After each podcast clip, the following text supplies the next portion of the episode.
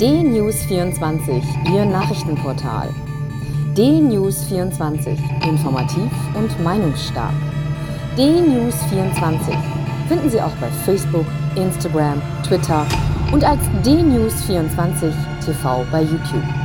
D-News24. Wir informieren, Sie entscheiden.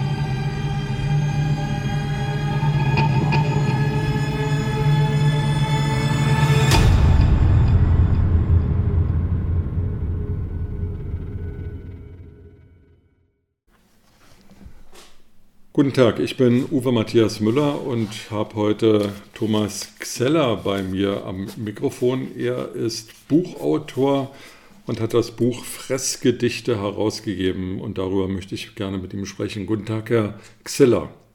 Ja, guten Tag. Geht es Ihnen gut? Mir geht's gut. Ich bin früh aufgestanden, wie immer, weil wir eine schulpflichtige Tochter haben und ich habe Kaffee getrunken und gefrühstückt, war schon einkaufen. Mir geht's gut, ja. Sie haben gefrühstückt, damit ist die Frage schon beantwortet, die ich Ihnen stellen wollte. Ähm, haben Sie denn vor dem Frühstück ein Gedicht gelesen, ein Fressgedicht gelesen? Ja, weil ich mich nämlich tatsächlich auf unser Gespräch vorbereitet habe, habe ich ein paar von den schönsten Gedichten äh, ausgesucht aus diesem Band und ausgedruckt sogar, damit ich gleich nicht im Buch herumblättern muss, wenn ich eins vorlesen. Wie sind Sie denn auf die Idee gekommen, Fressgedichte zu veröffentlichen?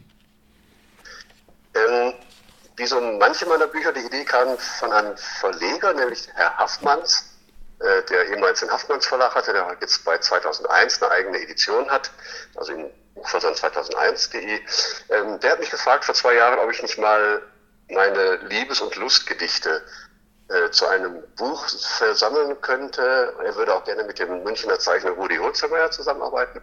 Das haben wir dann gemacht für diesen ersten Band. Lustgedichte heißt es ähm, mit also Luftzeichnungen von Rudi Hutzelmeier. Weil das so schön wurde, äh, haben wir danach noch Festgedichte herausgegeben, veröffentlicht, also alle Gedichte, die ich hatte zu Weihnachten und Ostern und immer, natürlich schreibe ich auch neue für diese Bände. Dann kam Band 3 dieser nun kompletten Tetralogie, nämlich Trinkgedichte. Und weil das auch schön war, haben wir dann die Fressgedichte noch gemacht. Und ich gucke immer nach in meinem reichhaltigen Oeuvre, wie viel ich denn da so hab schon zum Thema.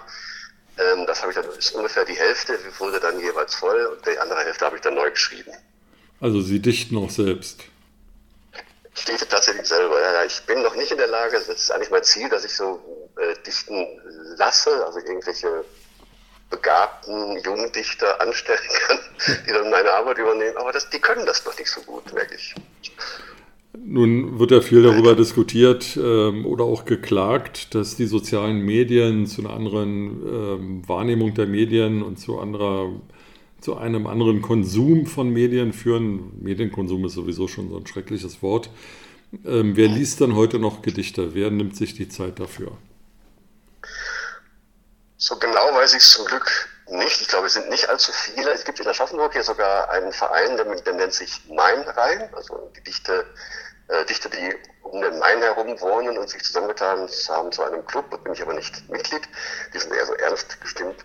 Ähm, ich glaube, es lesen immer noch so paar tausend Leute von 100 Millionen lesen Gedichte und zum Glück nicht nur ernste, sondern auch komische, satirische Gedichte, wie ich sie schreibe.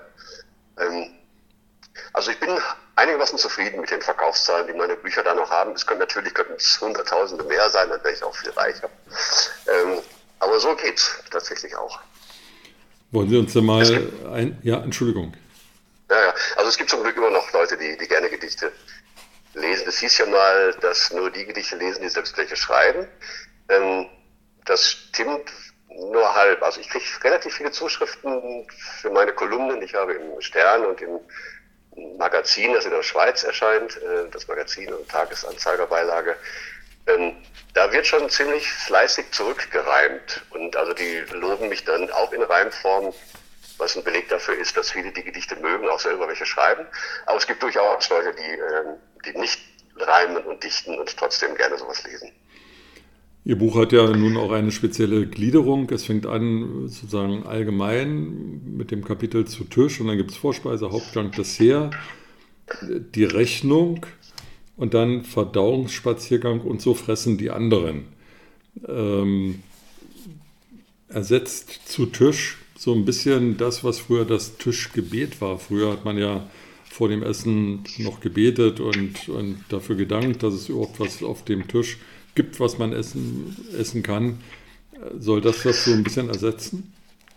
Ähm, auch gar nicht unbedingt. Die Einteilung ist mir eingefallen, ähm, als ich überlegte, wie kann man denn so ein Festgedichtebuch äh, unterteilen. Und da dachte ich, wenn man essen geht mit mehreren Leuten, äh, was gibt es da für, für Orte oder für, für ähm, Episoden, äh, nach denen man das unterteilen kann. Und so, so kam ich auf die Idee, dass mit Tischgebet und alle setzen sich und dann kommt der Hauptgang und danach das Dessert und dann muss man bezahlen und dann geht man auch in den Wald spazieren. Ähm, so haben sich die, die Themen da ergeben, die dieses Buch gliedern. Ich kann immer das Tischgebet vorlesen, ist nämlich sogar ein Tischgebet drin. Ja, gern. Äh, drei Strophen, jeweils acht Zeilen haben diese Strophen Tischgebet. Lass die Harten weicher werden und die Kalten bitte wärmer Armen reicher werden und die Reichen also ärmer. Macht das Jucken nicht mehr juckt. Schenk uns einen Automaten, der den Tätern böser Taten herzhaft in die Suppe spuckt.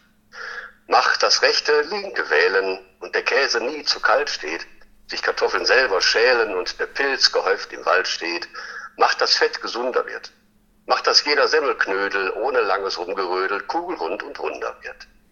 Gut wäre, stellten Rind und Schwein ihre überdrehte Sehnenproduktion mal endlich ein.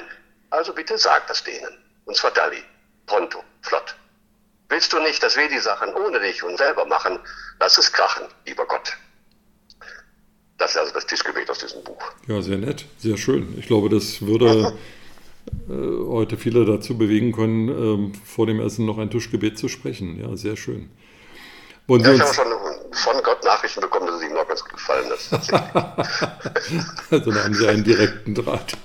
ah, ja, ja. Welches genau. ist denn Ihr Lieblingsgedicht in Ihrem Buch?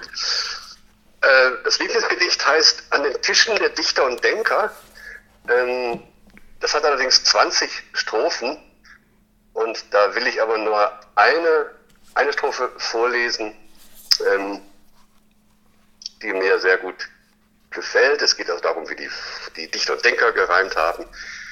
Platon sprach zu Demokrit, Croissants gitti git. Platon sprach zu Habermas, Croissants ein Riesenspaß. Platon sprach zu Sloterdijk, Margarine in den Teig. Platon sprach zu Martin Luther, Margarine, liebe Butter. Die Moral von dem Gedicht, Platon glaubt man besser nicht. Sehr schön. Lügner, ja. So. Also es gibt viele Gedichte in diesem Band, die ich sehr, sehr mag. Es sind etwa 70, 80 Gedichte, also 128 Seiten mit schönen Zeichnungen, wie gesagt, von Rudi Wurzelmeier. Und ich kann das Buch eigentlich nur empfehlen. Ich weiß gar nicht, was ich sonst sagen soll. Ich schließe mich den an, dem an Herr Xeller, ähm, erschienen im Haffmanns Verlag bei 2001.de erhältlich. Ich danke Ihnen sehr für das Gespräch und ähm, ja, freue mich schon auf Ihren nächsten Gedichtband. Worum wird es gehen? Ist da schon was in Arbeit? Das nächste Gedichtbuch ist schon ziemlich fertig sogar. Es erscheint im Kunstmann Verlag in München. Ähm, da werden die politischen Gedichte der letzten zwei, drei Jahre erscheinen, die ich, in, die ich geschrieben habe. Auch zum Thema Corona, aber natürlich auch zu den Verbrechern an der Macht wie Trump und Erdogan und anderen. Ähm, die sind teilweise auch ernster als meine in der Regel komischen, aber nicht weniger leicht, hoffe ich, und nicht weniger verständlich. Und das erscheint jetzt im ähm, Ende des Jahres 2021 im Kunstmann Verlag. Alles klar. Also, es soll Freund und Feind heißen. Ja, ja das passt ja dann auch. ja, stimmt. Ja. Herr Xeller, ähm, ich hoffe, dass wir uns vor Ende 2021 nochmal hören. Wünsche Ihnen aber jetzt erstmal eine gute Zeit und vielen Dank für das Gespräch. Ja, ich danke Ihnen.